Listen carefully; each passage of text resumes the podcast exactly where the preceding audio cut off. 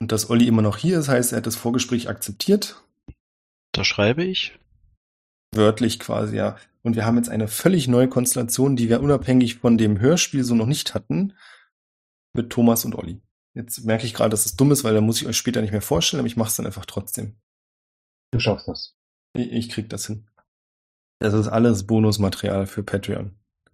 Möchte mich niemand fragen, für was? Patreon? Was? Was ist Ah. das? Schön, dass du fragst, Thomas. Patreon.com slash triple20 ist die Seite, auf der ihr uns finanziell unterstützen könnt und dafür diverse Bonusdinge bekommt. Unter anderem T-Shirts und Sticker seit neuestem.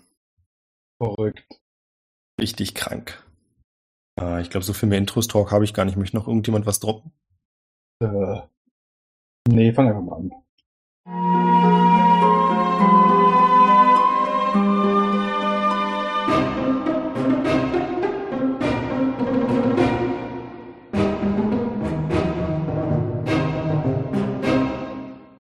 Dann starten wir rein in eine neue Podcast-Folge zum Thema Worldbuilding. Ich bin Björn und mit mir am Start, um zu diskutieren und für euch Dinge zu erörtern, sind Thomas Hallöchen. und Olli. Moin Moin. Heute mit dem super spannenden Thema. äh, Wir haben letztes Mal über Worldbuilding Ansätze geredet und so ein bisschen über Worldbuilding am Beispiel von Adventure Core. Und heute wollen wir noch ein bisschen anders in die Theorie einsteigen. Und zwar wollen wir darüber reden, an Beispielen aus Multimedia, Film, Fernsehen, Bücher, Comics, Videospiele, was wir da so mitnehmen können, wie die verschiedenen Welten, die ja hoffentlich erstellt wurden, im Hintergrund an den Konsumenten gebracht werden. Das heißt, wenn ich als Autor mir so eine Welt ausgedacht habe, interessiert das erstmal noch keine Sau. Ich muss erstmal anfangen, ein Buch zu schreiben oder einen Film dazu zu machen, irgendwas in der Art, also ein Medium, mit dem ich das transportieren möchte. Und dann ist die große Frage, wie gehe ich denn daran? Weil es verschiedene Ansätze gibt. Zum Beispiel kann man sagen, man geht da mit dem klassischen Ansatz heran, dass man einen unwissenden Charakter hat. Also die Hauptfigur ist völlig unwissend und weiß selbst überhaupt nichts über die Welt. Was natürlich super praktisch ist, weil dann erklären alle anderen Charaktere teilweise dieser Figur, wie die Welt funktioniert, was die besonderen Dinge sind. Und man fühlt sich als Leser nicht ganz so dumm, weil es wird ja auch der Hauptfigur erklärt. Und mein Beispiel dafür wäre Harry Potter. Ich weiß nicht, ob euch beiden noch irgendwie ein anderes Beispiel in der Richtung einfällt.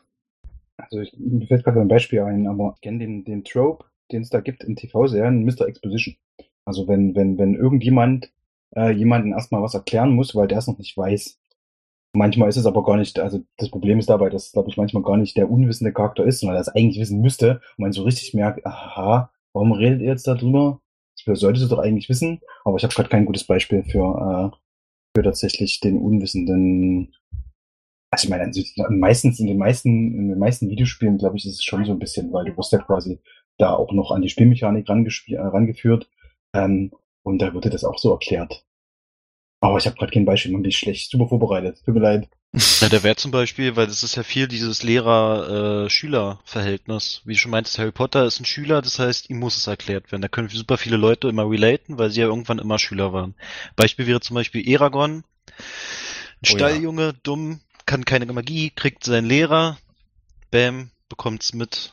Oder was gibt's denn noch? Das gibt halt so viele einfach, wo äh, immer der Unwissende meistens halt ein Schüler oder eine junge Person ist. Also es ist sehr selten, dass es halt eine ältere Person ist. Also mir Das fällt jetzt ein stimmt. bisschen noch Zelda ein. Die normalen Zelda-Spiele ist irgendwie auch so ein bisschen so, dass du nochmal alles erzählt bekommst, weil Link meistens irgendwie von nichts weiß am Anfang. Aber ich stelle fest, dass ich tatsächlich viel Medien konsumiere, wo, wo, wo tatsächlich der wissende Charakter vorausgesetzt wird. Deswegen habe ich da nicht so viele Beispiele. Oh, okay. Mir fällt jetzt bloß noch allgemein ein, dass, weil du Mr. Exposition genannt hast als Trope, dass es auch eine Sache ist, die mich bei sehr vielen Manga immer total abturnt, die auch gerne übergeht dann in das Trope, dass Sachen unnötig komplex aufgrund physikalischer Dinge äh, erklärt werden. Ich hoffe, ich spreche es richtig aus, aber Toriko, ich weiß nicht, ob du dich daran erinnern kannst, Olli. Ja klar. Weiß nicht, Thomas, hast du das auch gelesen? Sagt mir nichts. Wie heißt das? Rico? Toriko heißt es auch. Genau. Äh, da geht es darum, dass, also im Prinzip hat sehr viel mit Essen und aus diesem Essen Stärkegewinn zu tun. Okay. Und da waren dann Erklärungen dabei, wie das auf die Zellen Einfluss nimmt, wenn man dies und das isst. Das war teilweise, also ich muss sagen, das ist ein, ein gutes Beispiel, weil der Manga trotzdem ziemlich gut war, meiner Meinung nach. Aber diese Erklärungen waren so hanebüchen. Und immer wenn das dann losging, das waren teilweise Textboxen, die ich geskippt habe, weil ich dachte, ey, das wollt ihr mir jetzt noch nicht wirklich erzählen. Als es dann losging mit, ja, in, in diesem Moment hat Toriko pro Millisekunde 10.000 Kilokalorien verbrannt. Und so, ach komm. Es ist doch manchmal einfacher, nichts dazu zu sagen, einfach zu akzeptieren, wie es ist. Ja. Beim Magiesystem. Also ich habe, glaube ich, irgendwo mal ein Video geguckt über äh, Bildung, Magiesysteme, wie man sich das Leben schwer machen kann, indem man versucht tatsächlich die Magie zu erklären, wie genau die funktioniert und warum. Oder ob man sagt, naja, es ist halt Magie. Schnipp. Ja. Da, bitteschön. Da ist jetzt was da, was vorher nicht da war. Ende. Ja, ich meine, teilweise ist es ja ganz spannend und kann auch so also, interessant sein. Ich glaube, es gab einen Disney-Film, wenn ich mich recht entsinne, mit Nicolas Cage, wo er ein Magier war. Ein Duell der Magier? Ah, genau, danke. Da wurde auch Magie auf äh, physikalischer Basis erklärt, wie das funktioniert. Es gab da so einen entscheidenden Knackpunkt, wo ich mir dachte, ja, aber ihr erklärt halt nicht, warum jetzt diese Personen in der Lage sind, die Moleküle da zu ändern. Ach ja. Aber ist okay. Und das war auch so, ja, das klingt alles so, als wenn Magie wirklich funktionieren könnte. Und es ist ja auch wie bei Harry Potter unsere reale Welt. Also passt das schon so. Ja, nicht ganz. Abgesehen von diesem unwissenden Charakter, wo dann alles nochmal erklärt wird, haben wir natürlich dieses Mittelding, was gerade schon erwähnt wurde, dass der Charakter selbst sich eigentlich in der Welt auskennt, weil er ein Teil der Welt ist und eher uns als Audience alles nochmal erklärt wird extra, was finde ich immer ein bisschen seltsam rüberkommt. In Videospielen kann ich das noch am ehesten akzeptieren, weil, wie Thomas gesagt hat, in Videospielen, wenn mir dann halt Anweisungen geben werden, wie ich zuschlage, warum das so ist, das ist okay. Wenn ich in einem Film ganz eindeutig merke, dass jetzt etwas erklärt wird, nur damit ich das als Zuschauer ralle, dann ist das manchmal ein bisschen komisch, besonders wenn es Dinge sind, die ich schon verstanden habe oder Sachen, die einfach mal völlig sonnen, wo du genau weißt, es muss sonnenklar sein. Also ich glaube, hier äh, Star Trek Next Generation war da auch ein Klassiker, wenn sie sich dann irgendwo äh, über ihre Mission unterhalten und du weißt, ja, okay, klar, das ist jetzt, die erzählen uns jetzt, damit sie das nicht zeigen müssen, äh, damit wir hier quasi den Sprung in die Geschichte schaffen, aber niemals in echt würde dieses Gespräch so stattfinden, dass sie sich jetzt nochmal schnell die Details ihrer Mission und warum sie jetzt hier sind, so äh, in, in fünf Minuten erzählen, anstatt das einfach machen. Aber es ist ja quasi natürlich auch äh, geschuldet genau diesem Punkt. Du willst halt den Zuschauer abholen und willst aber nicht jetzt vorher noch 20 Minuten erstmal noch tatsächlich das Hinarbeiten auf den Kern der Geschichte darstellen. Deswegen musst du halt irgendwie einen Mittelweg finden, das erstmal irgendwie zu erklären, auch wenn es dann komisch wirkt. Ja. Deswegen mag ich ja, hier kurzer Abschwung, äh, mittlerweile, wie viele Serien funktionieren, wo die sich die Zeit nämlich doch nehmen, äh, entsprechend dieses äh, Show-Not-Tell-Prinzip zu machen und äh, dass du dich nicht verarscht fühlst die ganze Zeit. Ah, ich glaube, ich weiß, was du meinst. Ja. Da war, finde ich, äh, von BBC Dracula ein aus meiner Sicht schönes Beispiel. Das hat sehr gut funktioniert. Dass viele Dinge einfach gar nicht erklärt wurden und andere Dinge wurden erst so im Laufe der Zeit erklärt. Das hat sich so quasi aufgeschlüsselt und war Teil der Geschichte mit, dass man es nicht von Anfang an versteht ja. und weiß. Hab ich da nicht gesehen, aber das, das finde ich cool. Kann ich dir immer noch empfehlen. Es sind, glaube ich, drei Stunden Zeit, die man investieren muss. Stunden. Ja, aber es, es sind halt drei Spielfilme. Der BBC, ja. War das TV-Filme oder, oder richtig Kinofilme? Nee, es wurde direkt für Netflix produziert, soweit ich weiß. Aber es ist halt von der Machart ähnlich hochwertig wie Sherlock. Ah. Krass. Okay, hören wir auf. Ja, und dann haben wir im Kontrast dazu äh, die Variante, wo alle Figuren eben Teil dieser Welt sind, wissen Bescheid und es, sie erklären sich nichts was quasi Standardwissen ist. Also ich glaube, weil ich pack gerne Herr der Ringe aus, weil Herr der Ringe für mich so ein schönes Beispiel ist. Ich weiß nicht, ob irgendwann nochmal Elfen erklärt werden. Wie alt Elfen eigentlich sind. Das sind so ein paar Informationen, die so ein bisschen durchsickern. Aber ansonsten akzeptieren einfach alle, dass es Elfen gibt, dass es Hobbits gibt. Das ist einfach so. Ich glaube, was da am ehesten nochmal erklärt wird, ist die Entstehung der Orks. Mhm. Aber auch nur, um die Urukai zu erklären. Die ja neu sind für alle. Ja, kriegst halt genau das erklärt, was irgendwie, ja, was für die auch neu ist und was in der Geschichte dann quasi frisch passiert ist und nicht was, was da eh alle wissen. Spannend. Und dann, ja, und an dem Beispiel finde ich auch super spannend, dass es ganz am Anfang trotzdem ein Intro für uns als Publikum gibt, wo ja die Geschichte der Ringe erklärt wird. Du bist bei, bei den Filmen oder bei den Büchern? Ich bin jetzt gerade beim Film, entschuldige bitte. Okay. Bei den Büchern muss ich zugeben, ich habe die, ich habe die zwar zweimal gelesen, aber die sind bei mir nicht so präsent wie den Film, den ich bestimmt 50 ja, Mal gesehen habe. Ewig, ja. Ich könnte jetzt auch nicht mehr auseinanderhalten. Nee. Aber ich behaupte einfach mal frech, dass es diesen Prolog, in dem, den man im Film sieht, im Buch nicht in der Art gab. Aber ich weiß nicht, ich könnte jetzt rüberlaufen und irgendwo gucken, ob ich das Buch irgendwo finde und reingucken, aber das ist. Äh, ja, aber dann müsst du erst mal 100 Seiten lesen, um den Prolog geschafft zu haben. Ja, man würde sehen, ob es ihn gibt. Also ob er quasi, ob tatsächlich so eine Erzählerstimme im Endeffekt äh, irgendwie hier Galadriel, was glaube ich ähm, erstmal zusammenfasst oder ob, ob das dann quasi äh, irgendjemand irgendjemand erzählt oder so, keine Ahnung. Ja. Nee, aber finde ich im Film super spannend gemacht. Also erstmal die Geschichte von Galadriel und dann wird ja auch noch der Fall von Sauron gezeigt. Es wird aber gar nicht weiter erklärt, wer Sauron ist. Das müssen wir einfach alle so hinnehmen. Ah, okay. Hm. Und da gibt's auch super viel, also gerade um Sauron und um Moria, dass er halt ein, dann später so als Auge dargestellt wird. Ich habe irgendwann mal gelesen, dass er gar nicht das Auge ist, sondern das bloß eine Manifestation ist und er selbst sitzt im Turm drin. Siehste, Weiß ich nicht genau. gar nicht. Das ist auch, glaube ich, glaube, es geht so in Richtung Fantheorie, weil ich glaube, es wird halt nie wirklich irgendwo erklärt. Ich könnte mich natürlich hier irren. Ich bin gerne bereit, Kommentare zu diesem Thema zu akzeptieren. Mhm. Aber ansonsten, abgesehen von diesem Intro, wo wir halt erfahren, dass es die Ringe gibt, Alles begann mit dem Schmieden der großen Ringe. dass die mächtig sind. Ich meine, wir wissen trotzdem nicht genau, was die Ringe machen. Weil abgesehen von dem einen Ring, der, unsichtbar. genau, aber abgesehen von dem, was die anderen Ringe können, wird uns nicht erklärt. Stimmt. Mächtig machen sie offensichtlich. Ja, of offensichtlich. Power. Lernen wir ja bestimmt alles dann demnächst in der äh, neuen Serie auf. Wir nennen den Sender nicht, weil wir machen keine Schleichwerbung. Da bin ich auch sehr gespannt drauf. Ja, aber ansonsten sehen wir halt noch, wie Sauron fällt. Also wir erfahren, wer Isildur ist.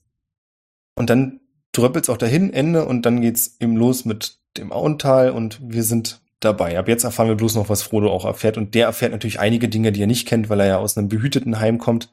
Und trotzdem ist er schon Teil dieser Welt. Also viele Dinge werden einfach nicht erklärt. Glaube, anders kannst du es, glaube ich, zumindest, ich finde, in Büchern und in Filmen auch echt nicht machen. Weil, äh, wenn du gar nichts erklärst, dann, dann sitzen deine, äh, sitzen alle mit Fragezeichen da und keiner will jetzt noch danach nochmal äh, noch die, die, die Extras gucken oder äh, ein Buch lesen, um das zu verstehen. Ähm, aber sich total für dumm ver- verkaufen zu lassen, ist halt auch uncool. Also ich, ich glaube auch tatsächlich, ich gehe gerade in meinem Kopf so ein paar Sachen noch durch, paar andere äh, äh, Bücher und Filme. Hast oft hast du halt schon so irgendwo so, so, so ein Mittelding. Also wo, wo du quasi tatsächlich an dem Punkt bist, wo du sagst, hey, es ist, äh, die Welt ist da und ja, die wissen auch schon an viel vorher, aber man bekommt als Leser, also ich denke gerade gerade an äh, Wheel of Time, weil ich das gerade höre, ähm, das kriegst du Stück für Stück, wenn es relevant wird, so ein bisschen nicht ganz Mr. Exposition mäßig, aber so äh, du auch trotzdem so ein bisschen durch die Augen eines anderen Charakters, der damit halt noch nicht viel zu tun hatte, kriegst du halt mit. Also gerade bei Wheel of Time hast du ja auch so den, den, den, den, äh, die jungen Leute da, die da irgendwo am Arsch der Welt wohnen, im Dorf und bisher nicht viel zu tun hatten mit, mit den großen politischen Intrigen äh, in der ganzen Welt und, und äh, aber trotzdem die Legenden kennen und wissen, was davor passiert ist und die dann im Endeffekt so mit dem Leser zusammen so ein bisschen eingeführt werden und dann ist es, dann ist es halt irgendwie auch so eine Mischung zwischen dem Unwissenden und den wissenden äh, Akteuren. Ja, ich glaube, in der Mischung, wie du es gesagt hast, fährt man da auch in der Regel am besten. Überlege gerade, ob es irgendwas gibt, außer Herr der Ringe, wo ich, wo es wirklich richtig krass ist. Also wie wenn man jetzt quasi die beiden Enden des Ja, Spektrums die Frage ist ja- müsste. Was Wo man heißt gar nichts krass? erklärt, meinst du? Oder? Weil Ja, da würde mir zum Beispiel The Green Knight einfallen. Da wird super wenig erklärt. Du weißt einfach nicht, ob das real ist, also ob das eine Fantasy-Welt ist, ob das eine reale Welt ist. Da wirst du hin und her geschmissen und bist am Ende einfach komplett verwirrt. Habe ich noch nicht gesehen, aber das ist, glaube ich, da Ich verlässt auch man nicht sich ein bisschen empfehlen. drauf, dass, äh, dass man sich bis mit der Arthur-Saga auskennt. ne? Mit der was? Mit der Arthur-Saga, also hier irgendwie Excalibur, äh, äh, Tafelrunde. und Äh, das hat ja nichts damit zu tun. The Green Knight ist ja ist aus dem Mittelalter eine Sage, aber ich glaube, das hat nichts mit Arthur zu tun. Äh, vielleicht reden wir von verschiedenen Filmen. Ich habe noch nicht geguckt, aber ich bin, bin gerade äh, wegen hier Achtung Crossover, Tainted Grail, äh, Brettspielrunde, Brettspiel im Kopf, gerade wieder ein bisschen äh, aktiver, um mich zu fortzubilden über was Mhm. eigentlich genau hier mit mit äh, äh, Artus Sage passiert und ich glaube, dass äh, der einer wieder Parsival oder oder äh, äh, einer von den von den Rittern der Tafelrunde ist der Typ, der äh, der der den Green Knight äh, oder der, der entweder Green Knight ist oder ich weiß auch nicht, ist es der, der große, doch da müsste der Green Knight sein oder gegen den Green Knight kämpfen, einer von denen. Also der Ah, Hauptdarsteller okay. in dem Film ist ist einer der äh, der entweder zukünftigen oder jetzt jetzt schon äh, Ritter der Tafelrunde. Ah, okay, okay, das wusste ich Deswegen- zum Beispiel nicht, Und- weil es nicht das- erklärt das- wurde. Siehst du? Und dann hast du genau so ein Ding, dass man, dass man irgendwie vielleicht ein bisschen voraussetzt als äh, Filmemacher, okay, die Leute kennen sich aus, die, die wissen hier Bescheid, die haben ja alle ihr, ihr äh, Excalibur gelesen oder irgendwelche Filme geguckt und wissen das schon einzuordnen. Die Frage ist bloß halt, muss man das wissen, um den Film zu verstehen, oder ist das eigentlich egal? Weil das ist ja auch immer so ein Argument, warum muss ich überhaupt Worldbuilding machen? Also weil, welche, welche Informationen muss ich denn dem, dem Zuschauer wirklich geben, die Mhm. zwar irgendwo im Hintergrund passieren, aber die du eigentlich nicht wissen musst, um die Story zu raffen und nur äh, mehr oder weniger so ein Bonus sind für jemanden, der es tatsächlich noch einordnen kann. Das finde ich immer sehr charmant, wenn man irgendwie den Film auf, oder das Buch oder whatever auf äh, verschiedenen Ebenen äh, genießen kann, weil man halt sagt, okay, das funktioniert, bis sie allein steht, da kämpft halt irgendein Typ gegen irgendeinen, weiß nicht, ein Riese oder ein Troll oder was das war und äh, muss sich selbst finden und so. Und hinter dem Hintergrund, hey, hey, das ist ja quasi, das ist ja eigentlich Lore aus dem, äh, aus der Artus-Saga und das haben sie jetzt ja quasi irgendwie uminterpretiert. Auch cool. Mhm. Ja, aber das, ich, ja, okay. Ne, Bei mir steht tatsächlich auf der Liste, ich will ihn gucken. Äh, Ich lasse mich jetzt nicht abschrecken, aber das bin, bin gespannt. Ich, ich überlege immer gerade trotzdem noch nach irgendeinem, nach irgendwas, wo man, wo man nichts erklärt bekommt und dann äh, äh, das trotzdem funktioniert. Na, wir hatten es im Vorgespräch. Da ist Dark Souls gefallen. Ja, aber da bin ich halt auch wieder der Meinung tatsächlich, dass ja doch stimmt, das hast du ja recht, dass ich habe jetzt tatsächlich nur an Filme und, und Bücher gedacht und nicht, nicht an Spiele. Ähm, bei Dark Souls kannst du theoretisch genauso wie gerade eben ich es gesagt habe bei, bei, bei Green Knight das Spiel durchspielen, ohne überhaupt irgendwas zu raffen von der Lore, weil du spielst halt einfach nur, also ja komm, ich hau die alle um, die Typen, und Mhm. werd ja einfach stärker und alles Dankeschön. Siehst quasi als tatsächlich den, den Spielgedanken, als äh, äh, als, als Wettkampf gegen, gegen, gegen die Gegner da zu gewinnen und am Ende da äh, den Oberz umzuhauen. Ähm, oder versuchst du halt tatsächlich noch die, was steckt dahinter äh, zu verstehen. Und ja, da hast du recht, da ist Dark Souls natürlich äh, ganz, ganz, ganz, ganz, ganz weiten Ende, wobei ich tatsächlich behaupte, dass es so, sogar so weit geht, dass nicht mal die Entwickler selber das wissen. Also dass quasi die, äh, die, die, die Bruchstücke, die sie da reinwerfen von der Story, die du quasi nur über irgendwie Item Descriptions und oder irgendwie die, die wenigen Dialoge, die es da gibt in dem Spiel, mitbekommst, dass man sich das beliebig zusammenpuzzeln kann. Also ich, ich liebe Dark Souls, habe ich glaube ich irgendwo in einem anderen Podcast auch schon mal erzählt. Ähm, aber ich, ich würde würd das im Leben nicht alleine alles rauskriegen. Ich, ich habe mir hinterher, ich habe mir ich das durchgespielt habe, ich gedacht, okay, ich habe nichts verstanden, beziehungsweise, hä, what?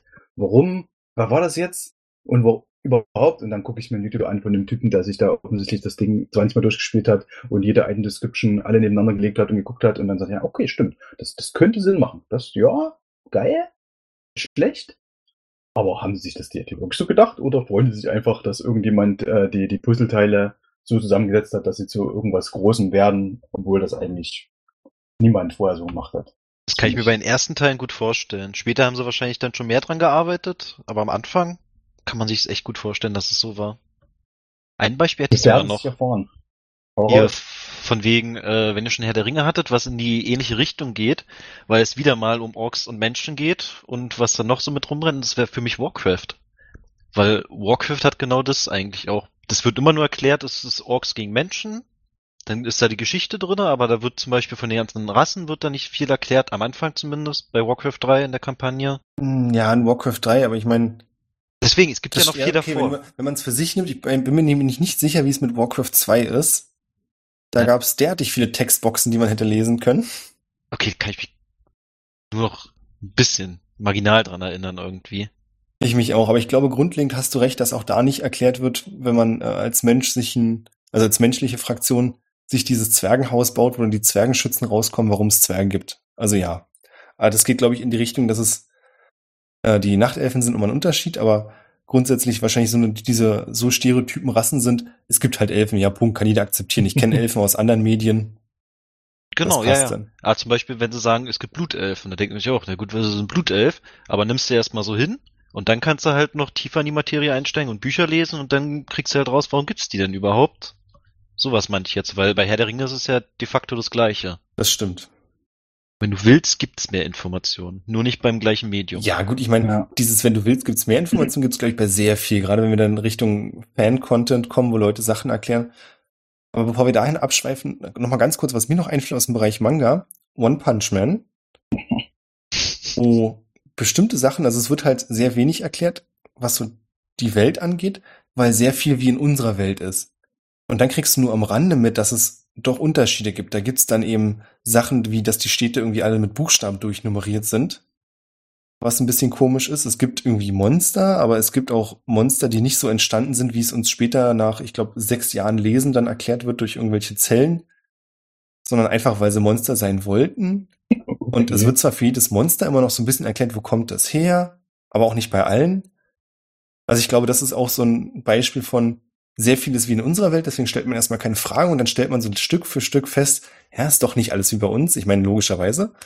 Ein paar Sachen sind schon komisch, aber es wird dir halt auch nie erklärt, warum.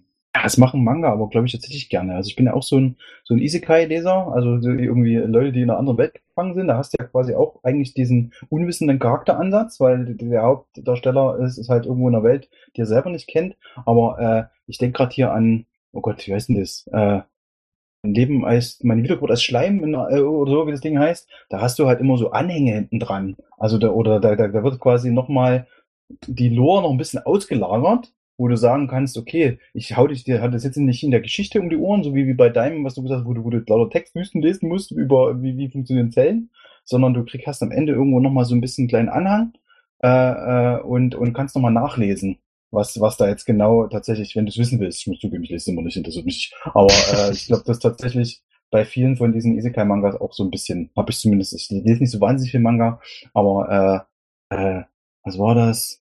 Hier der, der, der Shield Hero und mhm. äh, äh, ich weiß nicht, ob es verwechselt hier Tale of the Weddings, da hast du irgendwie am Ende gefühlt auch immer so drei, vier, fünf Seiten, wo nochmal so ein bisschen, okay, hey, ihr habt jetzt gesehen, die waren so irgendwie so in so einem Elfenreich. Willst du mehr wissen? Wollen Sie wissen? Hier, Starship Troopers, bum, bum, bitteschön, Wall of Text, äh, äh, jetzt kannst du das alles nochmal nachlesen und wir haben uns da wirklich was gedacht. Echt, ganz wirklich. Hast jetzt nicht, nicht gemerkt beim Lesen, aber das, das ist die Backstory. Ah ja. Ist jetzt auch nicht, wenn wir gleich beim nächsten Punkt dann eigentlich ankommen würden, äh, würde ich behaupten, ist nicht unbedingt die beste Art, die ganzen Informationen auf den Konsumenten droppen zu lassen. Aber ist auf jeden Fall was, was man machen kann.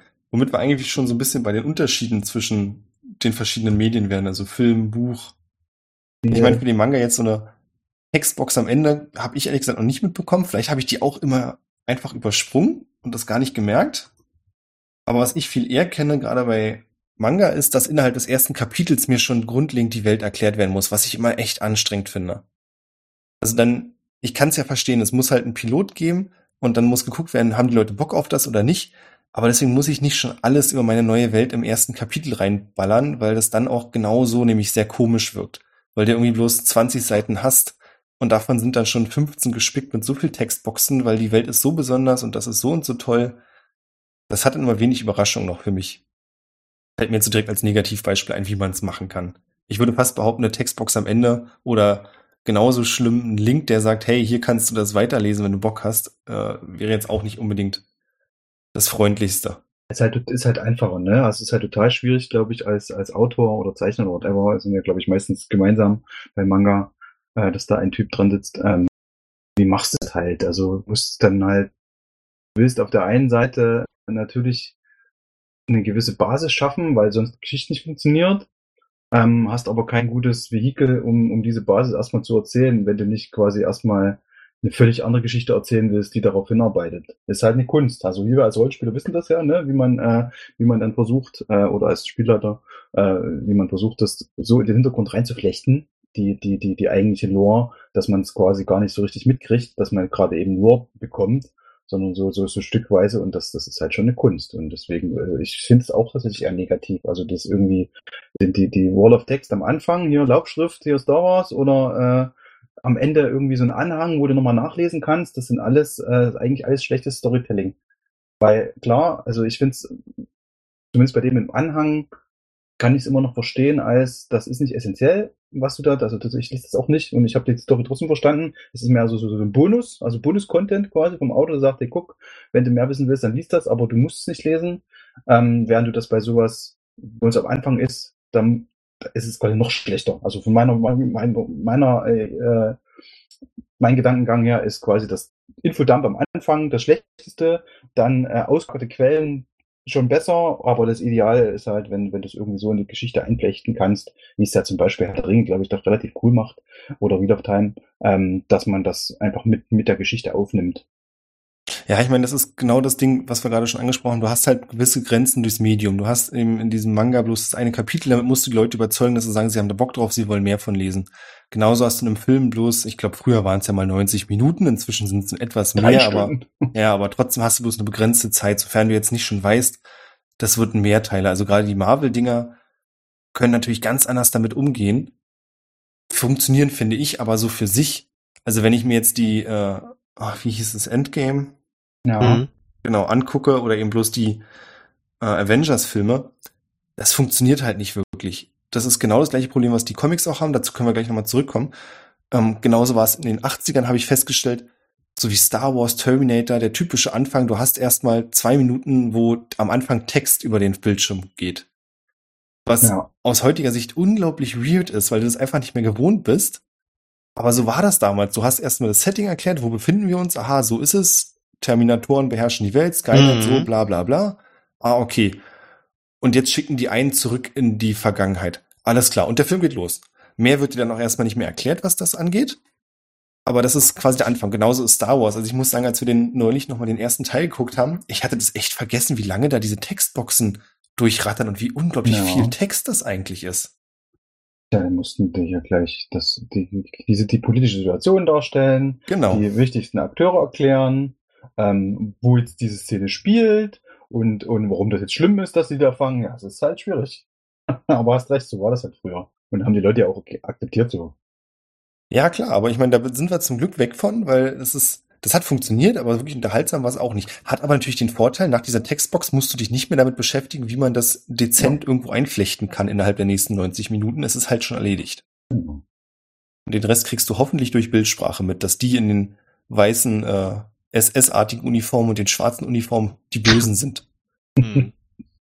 In Terminator und in Star Wars auch. Naja. Fallen euch denn gute Beispiele ein für Filme, die das uns innerhalb der Laufzeit gut mitgeben? Großes Schweigen. Die einen gut in die Story. Ich habe die ganze Zeit an Underworld gedacht, aber ich glaube, das ist kein gutes Beispiel. Nee, ich glaube, Underworld ist kein gutes Beispiel. Deswegen. Ich habe gerade überlegt, ob da Text ist, aber ich glaube, sie redet nur drüber. Ja, sie erklärt ihm das mitten, also das stimmt, also am Anfang des Films ist es nicht so, da müssen wir relativ viel akzeptieren und dann später erklärt sie dem nicht wissenden Ja. Nebencharakter, wie die Welt funktioniert, ja. Stimmt. Nein, erklärt sie es nicht sogar am Anfang? The war had all but ground to a halt in the blink of an eye. Lucian, the most feared and ruthless leader ever to rule the Lycan clan, had finally been killed. The Lycan horde scattered to the wind in a single evening of flame and retribution. Ja, sie erklärt das grundlegende Setting direkt am Anfang. Was ich tatsächlich relativ schlau fand, ein relativ aktuelles Beispiel, äh, falls das jemand gesehen hat, Free Guy. Ähm, äh, also mit hier, äh, Ryan Reynolds äh, Mhm, äh, mhm. Film, wo, wo einer in, in Ja. ein NPC ist in dem Spiel. Weil äh, läuft kein Text durch, aber sie zeigen quasi in, in Day of the Life und sie nutzen halt die, äh, die für Filme ja sehr günstige Figur des Erzählers, also der da drüber spricht. Weil das ist nämlich nochmal, wenn dir das jemand erzählt und das mit Bildern unterlegt ist, wie, wie der, der hat, der quasi auch, ohne jetzt wirklich die Wahrheit zu erklären, hier, ich bin übrigens NPC in dem Spiel, sondern einfach, hey, das hier ist meine Welt und das mache ich jeden Tag und so. Ich bin Guy und ich lebe in Free City. Ich habe alles, was ich brauche. Da wirst du ja auch gut eingeführt und du siehst einfach auch nur durch die, durch die Präsentation, äh, was da so alles abgeht, äh, ah ja, okay, das ist doch jetzt hier ein Videospiel, weil, weil man halt natürlich als, als Zuschauer sowas schon gespielt hat und man, man kann es da halt gut zeigen. Und deswegen finde ich es tatsächlich, ist mir gerade spontan eingefallen, eine, eine, eine gute, ein gutes äh, Wordbuilding im Sinne von, wie erklären wir dem das, weil man das einfach, einfach nur durch die, durch, äh, durch die Inszenierung quasi einfach schon merkt und durch das, äh, was er da drüber spricht. Das stimmt. Mir ist gerade noch ein schlechtes Beispiel eingefallen. Irgendwie sind immer leichter die schlechten Beispiele. Äh, eigentlich würde ich fast sagen, es ist ein gutes Beispiel, aber es ist leider ein schlechtes Beispiel wegen der Welt. Und zwar Kingdom Hearts. Da wird dir das auch alles nach und nach, deckst du, entdeckst du quasi, wie die Welt funktioniert. Das ergibt sich so Stück für Stück. Ach, ist, Mhm. ist das so? Ja, da freue ich mich. Ich habe jetzt schon drei Spiele gespielt, habe noch keine Ahnung. Sehr gut. Nee, nee, das ist, das ist der Punkt, warum es eigentlich ein schlechtes Beispiel ist. Ich finde, die Art, wie es gemacht wird, ist ein ganz gutes. Die Welt ist bloß das Problem. Aus meiner Sicht. Also ich finde, sie das nicht immer? Ja, ja, also ich finde, das ist wirklich sehr schwer da. ja, das ist, das ist aber, glaube ich, auch tatsächlich, äh, ich bin ein großer Japan-Fan, aber ich glaube, das ist schon schon ein bisschen, ein bisschen Eigenheit. Also bei Final Fantasy ist das ja oft auch genauso, dass du, dass du, dass du da manchmal, was wollt ihr jetzt von mir? Und, und, und die, die, die, äh, die versuchen dann ja da, da keinen so einen Infodump am Anfang zu machen, sondern dir das auch so nach und nach äh, beizubringen. Aber irgendwann kommen ja dann immer wieder neue Sachen rein, wo du sagst, was? Was? Warum? Und wer ist das jetzt nochmal? Also das ist, glaube ich, äh, bei vielen japanischen äh, äh, Spielen und Film wahrscheinlich auch, weiß ich nicht, also ein bisschen eine Krankheit, dass, dass sie das tatsächlich so machen. Hm. Ansonsten hier, also ich habe jetzt eins, einen Film und ein, äh, ein Spiel hätte ich jetzt, wo es gut für mich funktioniert hat. Und zwar ist es immer sowas, wo der, der Protagonist äh, immer unwissend ist. Das wäre zum Beispiel hier, ich weiß nicht, ob ihr ihn kennt, Paycheck mit Ben Affleck. Name schon mal Ah, gehört, einmal aber gesehen. kenn ich überlege auch gerade, ob es doch der richtige ist, an den ich gerade denke. Weil das ist, glaube ich, das, wo er sein Gedächtnis verloren hat und nur äh, einen Gehaltsschein bekommt und kleine Artikel. Ja, Wo- doch. Ja. Sein früheres Ich oder aus der Zukunft, das weiß ich gerade nicht, aber ihm quasi damit Tipps gibt, wie er überlebt. Wir müssen ganz kurz nochmal sagen, dass äh, was jetzt folgen könnte, könnten natürlich Spoiler sein, ne? Ja, wenn es der richtige Film ist. Du spoilerst uns einfach für einen anderen Film, sehr gut. Aber das ist halt das Geile, dass er da quasi mit dir völlig verwirrt reinkommt und nach und nach äh, die, den Film aufbaut oder die Geschichte, die dahinter steckt, einfach. Dass du wirklich damit reingeworfen wirst einfach. Das finde ich ist ein richtig gutes Beispiel, weil du da quasi das durch ihn oder mit ihm durchmachst alles. Das fand ich halt mega cool und Das ist der richtige Film übrigens. cool. Dann ist gut, dass er auf meiner Liste noch ist, weil ich die nochmal gucken wollte. Und ich weiß nicht, kennt ihr The Forest? Das Spiel? Nee. Nee. Weil da geht's einfach nur darum, du, du bist in einem Flieger mit deinem Kind und auf einmal stürzt es ab und du bist auf einer Insel mit Kannibalen. Ah, dann kenne ich's doch. Und dann musst du quasi deinen Sohn finden und erkundest dadurch die Insel und erfährst dadurch die Geschichte von dieser Insel. Und es hat halt an sich ein ziemlich cooles Ende. Das, das nehme ich jetzt auch nicht vorweg. Aber da ist auch sowas. Einfach wo entweder ist der Charakter in einer neuen Welt, das hatten wir ja vorhin schon, oder er hat das Gedächtnis verloren, irgend sowas, dass er genau mit deinem Wissensstand quasi Ja. diese Geschichte mit reinstartet. Ja, das das heißt- finde ich sind gute Dinge. Ja, und das hast du tatsächlich, glaube ich, bei echt vielen Videospielen, weil mir ist gerade noch ein Bioshock zum Beispiel auch so eingefallen, wo ich auch finde, dass die, Ja. dass die Lore gut äh, transportiert wird, aber eben auch nur deswegen, weil du sie gemeinsam zusammen mit dem Hauptcharakter entdeckst. Und das Genau. nicht, äh, nicht, also es ist tatsächlich, glaube ich, äh, dieser unwissende Hauptcharakter ist ein sehr wichtiges Element für gutes Storytelling in Computerspielen. Du halt, äh, also ich, ich, die alle Spiele einfallen, die, die, die meiner Meinung nach ein gutes Storytelling haben, was Worldbuilding betrifft, sind genau solche, wo, wo du als Hauptcharakter, weil ja, halt, da ist ja dein Vehikel, bist ja du drin. Also im Mhm. Endeffekt Mhm. ist, bist, bist das ja du. Und deswegen kann das ja, wenn der schon alles wissen würde, hätte er keine Motivation, äh, äh, irgendwelche Bücher zu lesen oder irgendwelche äh, äh, Geschichten zu erzählen zu bekommen, die er sowieso schon weiß. Deswegen muss das, glaube ich, fast schon so sein. Dann muss ich Ganz aber gut sein, einwerfen, weil mir es gerade ein einfällt. Gegenbeispiel. Entschuldige. Nee, alles gut. Dann würde ich gerne noch Portal ins Rennen werfen. Weil bei Portal wird, ich glaube, sehr, sehr, sehr wenig wirklich erklärt. Mhm. Die meisten Sachen werden dir gezeigt. Die größte Ja. Ausnahme von diesem Prinzip, würde ich noch sagen, ist äh, Cave Johnson im zweiten Teil. Aber auch da ergibt sich dann, während du spielst, erst die ganzen Zusammenhänge, wen du da eigentlich siehst, wessen Stimme du immer wieder hörst. Also da finde ich gerade mit dem zweiten Teil hat sich für mich eine unglaublich dichte Geschichte ergeben, die ich super gut präsentiert war. Und da war es auch ein, für mich der Hauptantrieb, überhaupt weiterzuspielen. Das Puzzlespiel selbst war toll. Aber der Hauptantrieb für mich war, diese Geschichte zu beenden, weil ich genau wusste, wenn ich weiterkomme, höre ich wieder einen Schnipsel, sehe ich vielleicht ein neues Bild und das fügt sich einfach ein in den Rest. Auch da war ja eigentlich die Hauptcharakterin äh, trotzdem auch der, der Unwissende, oder? Okay, die hat Das nie stimmt, gesprochen, man weiß es nicht, aber äh, im Zweifelsfall war die ja genauso verwirrt wie, wie du als Spieler. Also das passte dann auch in dasselbe Schema. Ja, ja, auf jeden Fall, deswegen würde ich das auch so mitnehmen, genau. Es ist halt, wie du gerade gesagt hast, in den meisten Fällen, ich würde noch differenzieren, bei Videospielen finde ich es oft sehr viel angenehmer, wenn wir nicht den Hauptcharakter haben, der überraschend sein Gedächtnis verloren hat, sondern ich glaube, in Skyrim hat man sein Gedächtnis nicht verloren, sondern wird einfach in die Handlung reingeworfen. Gewisse Dinge akzeptiert man, die gibt's halt. Und durch eher kleine Präsentationsmerkmale, dass die Leute völlig ausrasten, wenn sie einen Drachen sehen, weil eigentlich gibt's ja keine Drachen mehr, kriegst du dann mit, ah, offensichtlich ist da was Besonderes, was hier gerade passiert. Mhm. Und dann, wie ihr gerade schon gesagt habt, kann man halt Dutzende von Büchern lesen. Ob man darauf Bock hat, ist nochmal eine andere Geschichte. Ich habe die ja in ausgedruckter Form. Äh, gibt als kann man ja kaufen. Wirklich? Die- Also nicht, ich weiß nicht, ob alle drin sind, aber es gibt äh, die Skyrim Library oder nee, Elder Scrolls Library heißt es, glaube ich. Boah, müsste jetzt auch übergehen ins Wohnzimmer und dann kann man, sind die, äh, die Inhalte der meisten dieser Bücher in, in irgendwie drei, drei Hardcover hübschen Regal äh, und mit noch ein paar Bildern drin auch gemacht. Ganz total cool. Ich habe tatsächlich bei, bei allen, also Oblivion und Skyrim und Morrowind, habe ich mich da hingesetzt, habe das Bücher gelesen. Das ist mega geil. Auch wenn das eigentlich ja für das Spiel jetzt nicht viel nimmt, außer dass du weißt, wenn da jetzt irgendwie irgendwie einer von den von den Daedra Lords da vor dir steht, wer das ist, weil du das Buch gelesen. Aber ansonsten ist das reine das ist genau so ein typisches Wortbildung, wo ich sage, Hut ab vor den Autoren, dass sie sich die Mühe gemacht haben, dass da alles so eine Welt zu entwerfen, obwohl da wahrscheinlich 90% aller Spieler dran vorbeilatschen, weil das einfach völlig egal ist.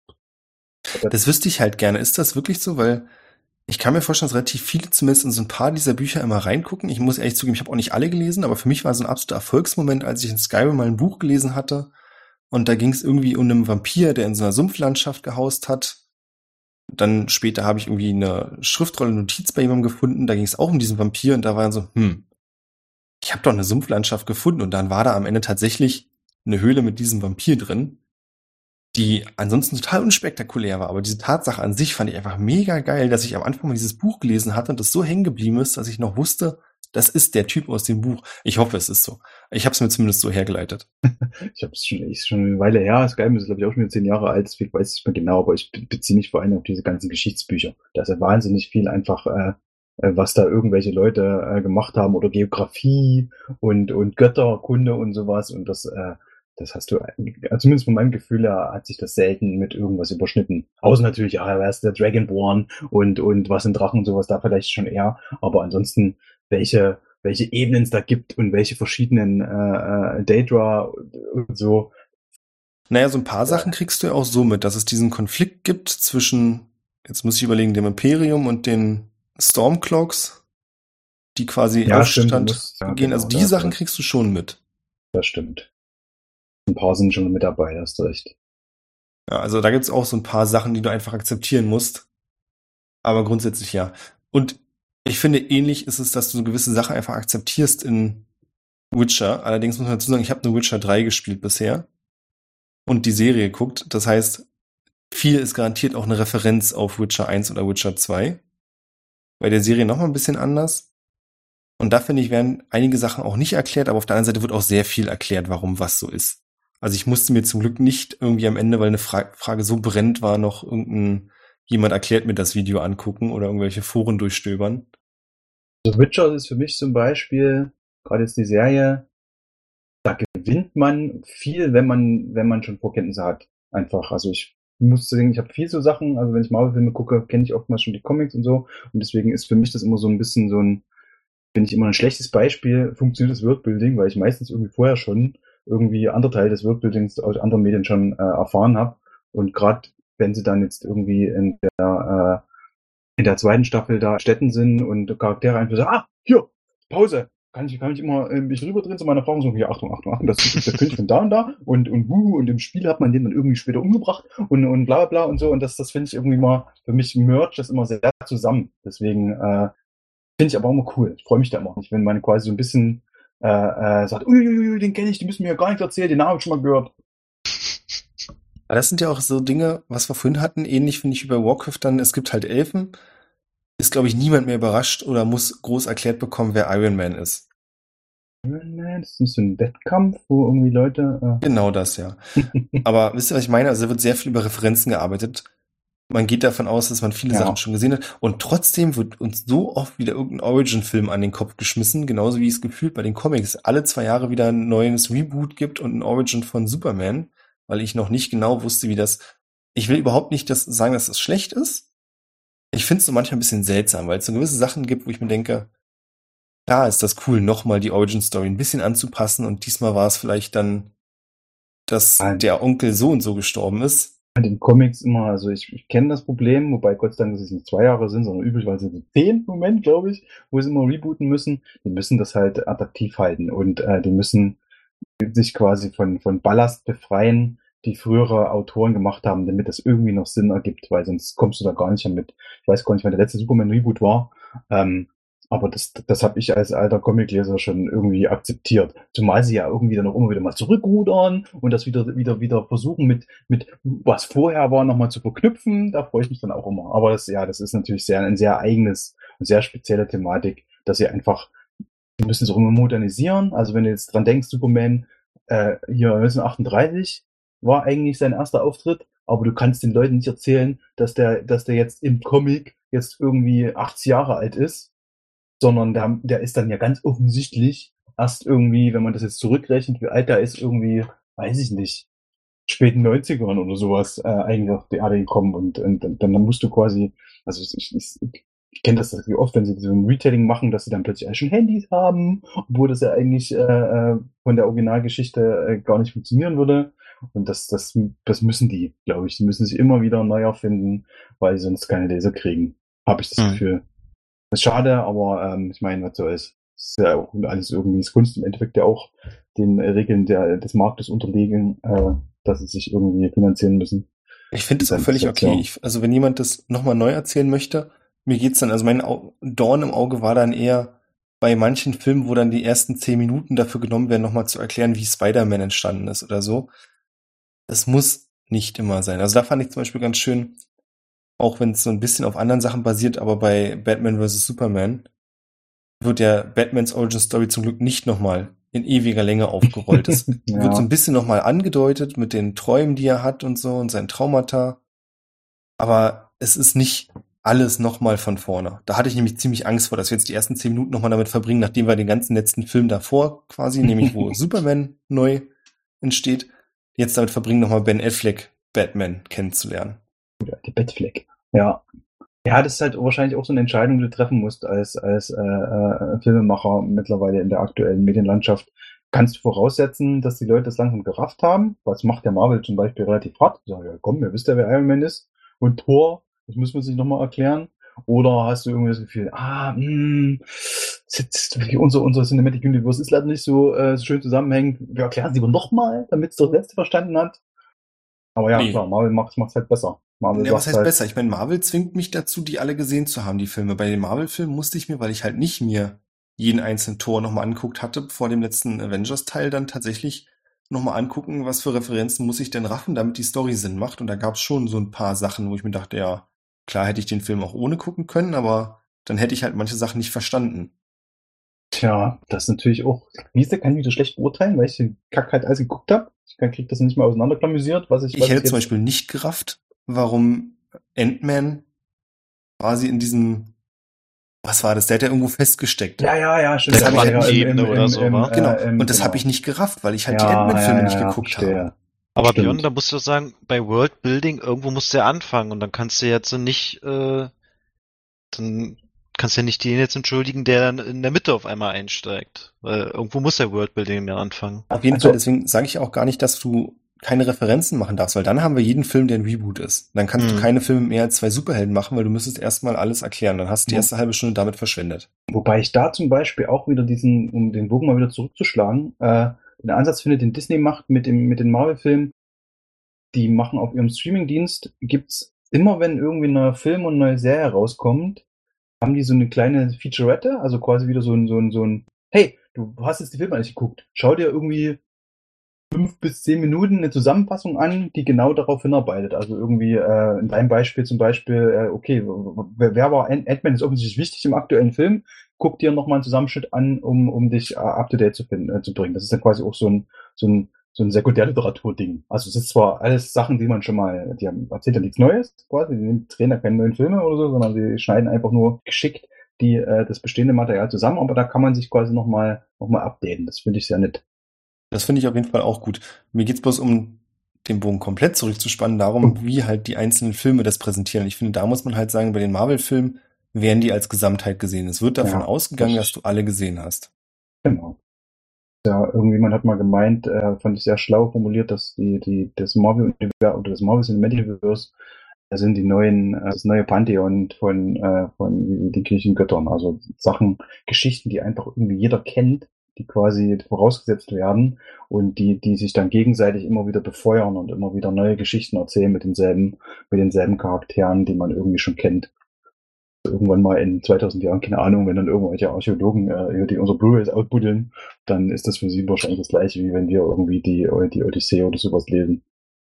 Das ist eine sehr schöne Formulierung. Sehr schön. Ja. Ich glaube, damit können wir auch relativ gut nach all den Sachen, die wir jetzt so einfach wahllos reingeworfen haben, dazu übergehen und mal kurz drüber reden. Habt ihr denn persönliche Präferenzen, wo ihr sagt, das ist ein Film, ein Buch, ein Spiel, wo mir diese Welt so gut präsentiert wurde, dass ich danach richtig Bock drauf hatte? Meinst du mit Bock drauf haben? Mehr davon zu erfahren, dass man nicht genug gesehen hat quasi, oder? Ich würde sagen, so ein bisschen von beidem. Also, dass du schon das Gefühl hast, du hast grundlegend erstmal verstanden, wie diese Welt funktioniert. Und die wurde dir so schmackhaft gemacht, dass du sagst, da will ich, ja, da will ich mehr von. Da bin ich auch bereit, dann mich noch in irgendwelchen Extrafilmen und YouTube-Videos weiterzubilden, was andere Leute für Theorien haben oder wie auch immer. Oder das Silmarillion zu lesen, wenn ich da richtig Bock drauf habe. Also ich, mir gefällt immer alles, deswegen ist es für mich schwer, jetzt quasi irgendwie zu sagen, ey, äh, das ist jetzt, da habe ich irgendwie eine Zeile gelesen oder, oder äh, eine Szene gesehen und dann war ich hin und weg. Ich finde aber, auch wenn sich das ein bisschen entwickeln muss, ich finde äh, Wheel of Time, also Rat der Zeit auf Deutsch, zumindest die Bücher vom Worldbuilding her sehr gut geschrieben im Sinne von, dass sie, das ist eine sehr, sehr, sehr komplexe Welt mit wie, äh, was ist überhaupt das Wheel of Time und äh, Zeitalter und wie funktioniert Magie. Wenn du das alles auf einmal erfahren würdest, würdest du das Buch wegwerfen. Aber sie machen es halt gescheit durch, durch diesen Hauptcharakter, dass, dass du quasi die Sachen, die du jetzt wissen musst, um den Punkt, in der du in der Story gerade bist, gut zu verstehen, das wird halt erklärt und zwar auch nicht so als Infodump, sondern als ähm, da ist halt eine Bibliothek und liest irgendwo nach oder sie singen da irgendwo, äh, sie erzählen sich gegenseitig eine alte Legende oder sowas. Ähm, und das wird halt immer mehr ausgebaut in den in den weiteren Büchern. Das das führt zwar zum gewissen auch zu einer Redundanz, also der hat äh, sich dann auch oftmals wiederholt, um das quasi, weil er natürlich auch weiß, okay, das sind jetzt hier 14 Bücher und das hat er über 20 Jahre sowas geschrieben, das vergessen sie uns wieder. Aber das finde ich einen, einen sehr guten Weg des Wordbuilding, weil du halt nicht gezwungen bist, nochmal jetzt in, in Buch 1 nachzugucken, wie das nochmal war, weil sie dann netterweise halt trotzdem nochmal so ein bisschen durch die Blume nochmal so ein bisschen erklären, hier, ah, uh, guck, hier Magie, verschiedene Formen, alles klar, uh, die Aes Sedai haben irgendwie verschiedene, äh, verschiedene Unterklassen, Dankeschön. Was, was, was haben die Grünen nochmal gemacht? Ah, ah, ja, das, das finde ich cool. Und das ist halt trotzdem, es ist sehr, sehr komplex und es wird gut erklärt. Das ist ja Werbung für äh, Raterzeit, auch äh, wenn es da andere Probleme gibt in Büchern, die aber nichts mit dem Wortbildung zu tun haben. Ja, da habe ich mich festgelegt. Super. Ich weiß gar nicht, ob ich mich einfach festlegen kann. Was mich total abgeholt hat, ist, ja, haben wir vorher schon genannt, Witcher. Ich würde auch Herr der Ringe nennen, aber Herr der Ringe, ich will einmal nicht oft, äh, zu oft Herr der Ringe nennen. Und auf der einen Seite muss ich sagen, hat mich bei der Witcher-Serie das Ganze halt mehr angefixt. Wobei ich dazu sagen muss, ich habe halt parallel auch schon das Spiel gespielt. Deswegen kann ich nicht genau sagen, was davon ist. Ich würde fast sagen, es war, die Serie war so ein nices Sahnehäubchen on top zum Spiel. Und im Spiel selbst gab es aber viele Dinge, wo ich oft der Versuchung widerstehen musste, jetzt zu gucken, wer dieser Charakter ist, was macht die. Und das gelassen habe, um mich nicht eventuell zu spoilern. Bei einigen habe ich es dann doch gemacht und ich habe es zweimal bereut, als ich es gemacht habe, weil ich natürlich direkt über Spoiler gestolpert bin währenddessen. Aber es macht mir unglaublich viel Spaß, diese Welt zu erkunden, weil die in sich sehr stimmig zu sein scheint gerade was, wie du vorher schon gesagt hast, auch so, so Dinge wie Magie angeht. Es gibt zwar Magie, es muss aber nicht groß erklärt werden. Es wird mir auch nicht lang und breit erklärt, warum der Witcher in der Lage ist, Magie zu benutzen. Es wird zwar mal ab und zu erwähnt und dass es da Grenzen gibt, aber grundlegend ist das erstmal so und ich akzeptiere das. Ich habe da Spaß dran. Und für alle weiteren Sachen kann ich dann Stück für Stück mit den kleinen Briefchen, die die Leute bei sich haben, mir Sachen zusammenpuzzeln und mehr über den Krieg zum Beispiel erfahren. Das finde ich super cool. Ja. So, Olli. Ja, ja. ich überlege gerade, ich glaube, vom Übernatürlichen kommen wir nicht weg. Deswegen, ich habe gerade überlegt, und eine Welt, die ich so sehr schön finde, die simpel ist, aber die auch nachvollziehbar ist, das wäre für mich zum Beispiel hier Avatar. Jetzt nicht der James Cameron, sondern. Ach, der Herr der Elemente. Uh, oh, genau. Super. Da ist mega geil. Das ist ein, Das habe ich mir nämlich auch so gedacht, weil da hätte ich gedacht, die Geschichte ist super erzählt, die ist chronologisch einfach super, jeder kennt Elemente, jeder weiß, was man macht. Und dann ist halt so ein bisschen noch äh, der Erfindungsgeist so gefragt, äh, was kann man denn, wie weit kann man gehen mit einem Element zum Beispiel? Und das finde ich halt super gemacht einfach, wie die miteinander stehen, wie sich es ändern kann untereinander, dass er jetzt äh, in dem, was man gesehen hat, die Feuernation die Bösen waren, dann im anderen Avatar-Zustand waren mal die Erdnation die Bösen, das war an sich einfach ziemlich cool und das wäre was, da könnte man sich drin verlieren oder hat man sich schon mal drin verloren. Das wäre es dann für mich. Und ich gerne mehr sehen würde einfach. Und ich muss sagen, hier ist, finde ich, auch wieder so ein schönes Beispiel von, dass dir das grundlegende Setting innerhalb des, ich glaube, die ersten 30 Sekunden ja erklärt wird mit diesen berühmten Sätzen, die ja auch so ein Meme geworden sind. Mhm. But when the Fire Nation attacked. Ja. Und das finde ich spricht auch schon so für sich, dass es halt so ein ikonischer Satz geworden ist, der dir trotzdem innerhalb von, ich glaube, ich glaube, es sind bloß zwei Sätze, ich müsste noch mal nachgucken, aber du bist mit zwei Sätzen erstmal in Ja. diesem Setting drin. Ja, stimmt. Ich überlege auch gerade tatsächlich, äh, auch wenn wir ja eigentlich schon fertig sind, welcher Storybuilding-Ansatz das ist. Ist das, ist der, ist der Aang quasi der Unwissende, weil er, weil er Ja. so lange geschlafen hat? Ja. Oder ist es nicht eigentlich trotzdem, weil er weiß ja trotzdem Sachen Bescheid. Er, also er kennt ja trotzdem noch die Welt von vorher. Ich Das würde auch so sagen, es ist wieder so ein Mittelding, Mittelding, ja. ne? Ja, Ich meine, damit fährt man einfach am besten. Das ist, wie du vorher schon gesagt hast, sobald du Charaktere hast, die Teil der Welt sind, ist es extrem schwierig zu erklären, warum die von der Welt keine Ahnung haben. ja, Die haben vielleicht von bestimmten Aspekten keine Ahnung. Also ich finde, es ist völlig okay, dass Mary und Pippin keine Ahnung von Gondor haben, aber viele andere Dinge kennen sie halt schon und wissen sie. Und genauso ist es ja hier beim Avatar, dass Aang Stimmt. sich mit den Luftelementen auskennt, was wiederum die anderen kaum Ahnung von haben. ja. Last Adam noch. Wird gerade neu aufgelegt, habe ich irgendwie gehört, glaube ich. Die machen, glaube ich, eine neue Serie irgendwie. Hoffentlich nicht real. Ich glaube leider schon, aber, ähm, äh, aber nicht so schlimm wie, wie die, äh, die Shyamalan-Verfilmung. okay. Mir fällt da noch ein Beispiel ein, wo wir dabei sind, was ein Stück weit weg ist, aber auch Richtung Worldbuilding, und zwar SpongeBob. okay. Das habe ich leider nicht gesehen. In SpongeBob, ich überlege gerade, aber es ist, ich meine, es gibt ja auch keine richtige Erklärung. Es bleibt natürlich zu diskutieren, ob das so funktioniert. Ich meine, viel von dieser Welt ist ein Witz. Ohne Frage. Ich meine, diese berühmte Szene, wo er den Brief im Lagerfeuer verbrennt, unter Wasser, und vorher noch sagt, dass der Absender des Briefs wohl keine Ahnung hat von den physikalischen Gegebenheiten unter Wasser und die Schrift ist verlaufen. Aber ansonsten wird ja nichts erklärt. Also ich meine, ein Schwamm, der in einer Ananas wohnt, Ganz tiefe Meer, ja. ja, und es wird uns nie erklärt. Das sind alles Sachen, die einfach hinnehmen müssen, dass die so sind. Und immer wenn neue Dinge kommen, genauso wie die, äh, die sind ja, glaube ich, einmal in dieser Stadt gewesen, die noch tiefer liegt, Rock Bottom. in der Rock Bottom, wo es immer Nacht ist. Auch da wird dir ja nichts erklärt. Das ist einfach so. Und da gibt's halt einen Bus, der dahin fährt. Okay. Ich glaube, da könnte man jetzt noch ewig viele weitere Beispiele finden. Und ich würde auch bei Weitem nicht behaupten, kopiert nicht unbedingt für eure Rollenspieler die Welt von SpongeBob und Okay. nehmt euch das nicht unbedingt als Beispiel, aber da wird nichts erklärt. Ich glaube, da ist es doch nochmal ganz anders, wenn man so äh, D&D oder Pen and Paper macht. Da hast du ja auch nochmal andere Ansätze, oder? Na, die Frage ist ja da zum Beispiel schon, darüber haben Thomas und ich letztes Mal gesprochen, spielst du in der vorgefertigten Welt, dann kannst du natürlich auf ganz andere Sachen bauen. Ja, ja. Und die Frage ist, mit welchen Leuten spielst du? Spielst du mit Leuten, die diese Welt auch kennen oder kennen die die nicht? Ja. Ich glaube, am einfachsten zu erklären ist es, wenn man einfach sagt, du hast dir selbst eine Welt ausgedacht. Wie bringst du den jetzt den Spielern bei? Mhm. Und am, ich glaube, am, einf am ehesten, ich glaube, es gibt ganz wenig Momente, wo man sagt, die Spieler starten alle als völlig Unwissende. Ähm, ein klassisches Beispiel dafür, inzwischen klassisches Beispiel ist, wie heißt nochmal der Podcast, den Philly so sehr mag? Dungeon Daddies. Ja. Hm? Der ist so ein richtig schönes Beispiel dafür, dass die Hauptcharaktere keine Ahnung von der Welt haben und da unwissend hintransportiert werden, dass dann nach und nach alles entdecken. Und das klappt in Rollenspielen auch erstaunlich gut eigentlich, weil du erklärst den Charakteren ja sowieso alles. Und ansonsten, glaube ich, ist es eher so, dass du machst ja keinen Film, du hast halt sehr viel Zeit, dich zu erklären.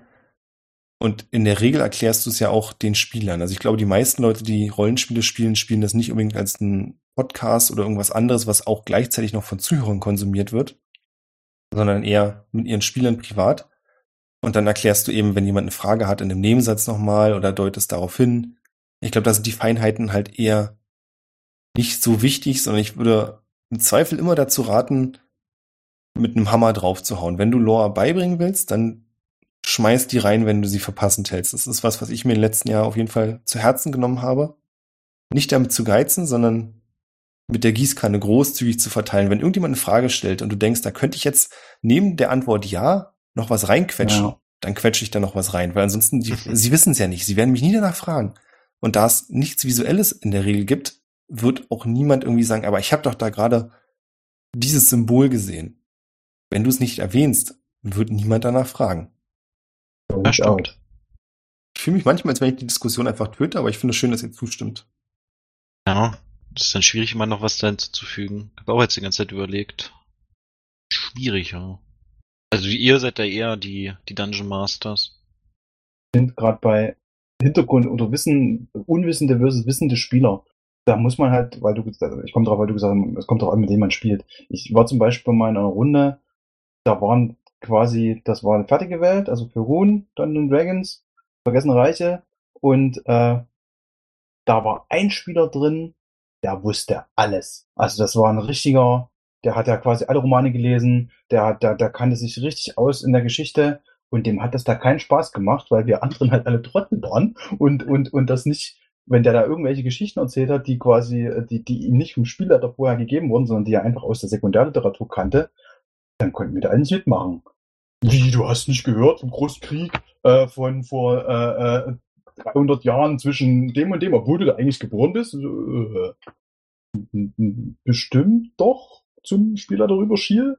Also das finde ich, äh, das ist nochmal ein Faktor, der total, den, den du in den ganzen anderen Medien natürlich nicht hast, weil du halt einfach ein, ein sehr äh, potenzielles unterschiedliches Publikum hat, äh, unterschiedliche Mitspieler hast, die, sich- die sich dann gegenseitig das voraussetzen, dass die anderen es auch wissen. Das, das ist sehr spannend.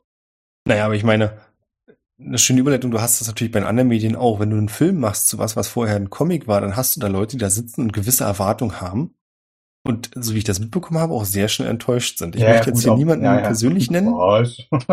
Ja, aber sie, sie haben halt quasi, die, die belegen nicht die anderen Zuschauer. Also ich meine, ja, hast recht, natürlich äh, sind dann die, ist dann das Erlebnis quasi äh, für den einzelnen Zuschauer unterschiedlich, aber beim Rollenspiel war es halt so, dass, dass die sich quasi gegenseitig im Endeffekt die Zuschauer untereinander verschiedene Erwartungen an sich selbst hatten. Das hast du da ja nicht, weil da ist ja quasi nur eine Richtung, in die das, äh, in die die äh, Geschichte transportiert wird und nicht zwei.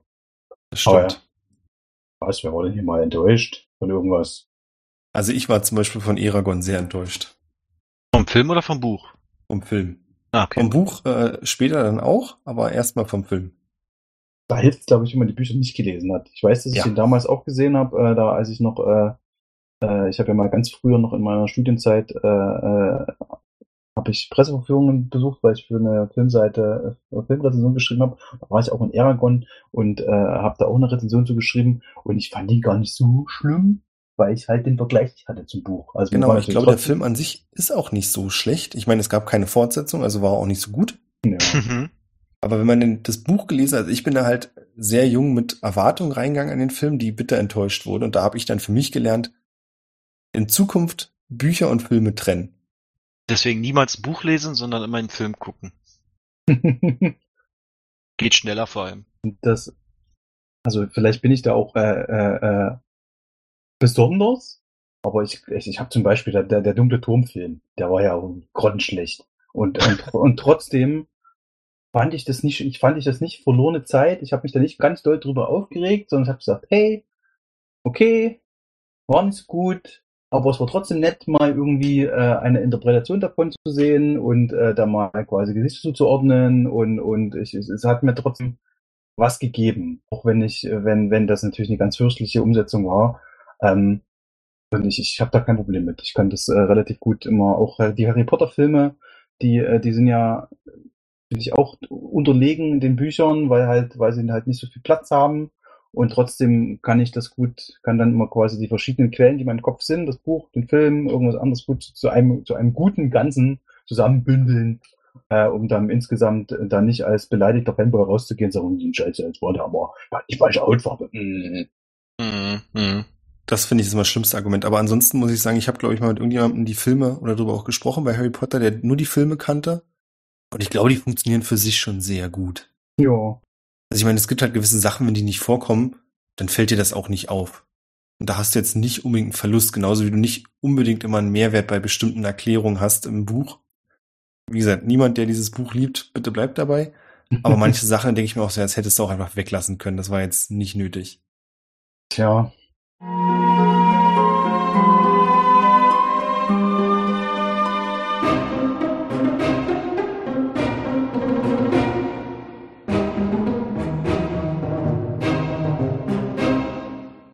Muss mal ganz kurz gucken, aber ich glaube fast, wir sind am Ende. Und zwar ziemlich genau bei einer Stunde. Hm? Glaubst du oder du weißt? Ich weiß jetzt. So, Ende. Das heißt, wir können uns jetzt mit dem Kram danach beschäftigen. Das hat mir Spaß gemacht. Ich würde es gerne wieder tun. Please like and subscribe. Genau, wenn ihr wollt, dass wir sowas öfter machen, dann müsst ihr uns auf Patreon unterstützen, damit wir uns das leisten können. das war das Allerbeste. Ah, nee. Und die allerbesten sind Nico, Isoboy und 151 Pokémon, die genau das nämlich machen, uns auf patreon.com slash triple20 finanziell unterstützen. Alle 151? Alle 151. Ja, Dankeschön. Ohne euch gäbe es das ja alles nicht.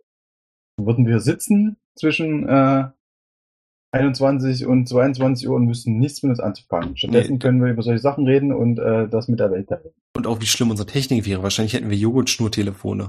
Wahrscheinlich. Kannst du mal Olli sagen, er muss die Leine mehr spannen? Ich höre ihn gar nicht. Ach ja.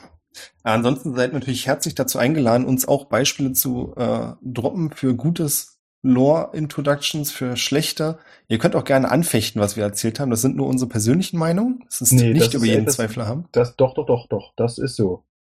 Das Bei Thomas ist es auf jeden Fall objektiv richtig so. Großes Schweigen. Ein unangenehmes Schweigen später. Keine nicht. Podcast-Folge ist komplett ohne unangenehmes Schweigen.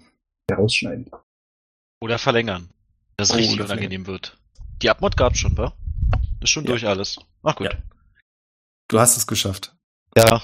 Dein erster Wie Aber sag mal, das war doch jetzt eher Lore-Talk statt äh, Wordbuilding, oder? Ich habe die ganze Zeit im Kopf rumgerattert. Ist das jetzt noch Wordbuilding oder sind wir in Lore? Na, im Prinzip ist Lore ja das, was du von deinem Worldbuilding preisgibst. Also wir haben dieses Mal nicht über das Worldbuilding selbst gesprochen, sondern darüber, wie das präsentiert wird, was ja dann Lore ist am Ende. Okay. Ich habe die ganze Zeit gewartet, bis dann irgendwie ein Bogen kommt, weil das ja eher so äh, D&D und Pen and Paper artig hier alles ist. Über 20. Deswegen dachte ich, kommt da der Bogen nochmal irgendwann. Was Nee. dafür wichtig ist. oder- Deswegen, ich kannte jetzt leider euer Vorgespräch nicht. Es gab kein hatten- Vorgespräch. Wir hatten Nee, das Vorgespräch, da warst du dabei. Nee, vom letzten Monat meine ich. Das, Ach so, gibt's das, ja, das stimmt. Ja, Ja. also im Endeffekt, was ich jetzt so für mich mitgenommen habe, ist, dass man durchaus auch mal gucken kann, was man sich von irgendwelchen anderen Medien für die eigene Rollenspielrunde übernimmt, wie man gewisse Sachen präsentiert. Mhm. und dass manche Sachen eben etwas bewusster auch passieren. Äh, es könnte zum Beispiel sehr witzig sein, was Thomas am Anfang genannt hat, einfach ein nächstes Mal einen Mr. Exposition reinzupacken, der dann den Leuten nochmal erklärt, was? Aber ihr wollt zu dem Fest Ja. von der und der? Ihr wisst schon, die Göttin des so und so, die wir dafür verehren, dass sie Gott, ey. einen schönen halbstündigen Monolog runterrattern.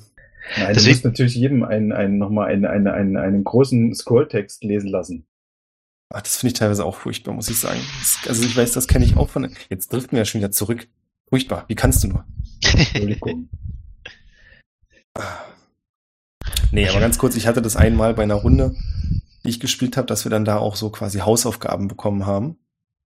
Und dann gab es irgendwie drei Sessions, wo wir dann irgendwelche zweiseitigen Texte noch bekommen haben, um uns ein bisschen Lore durchzulesen.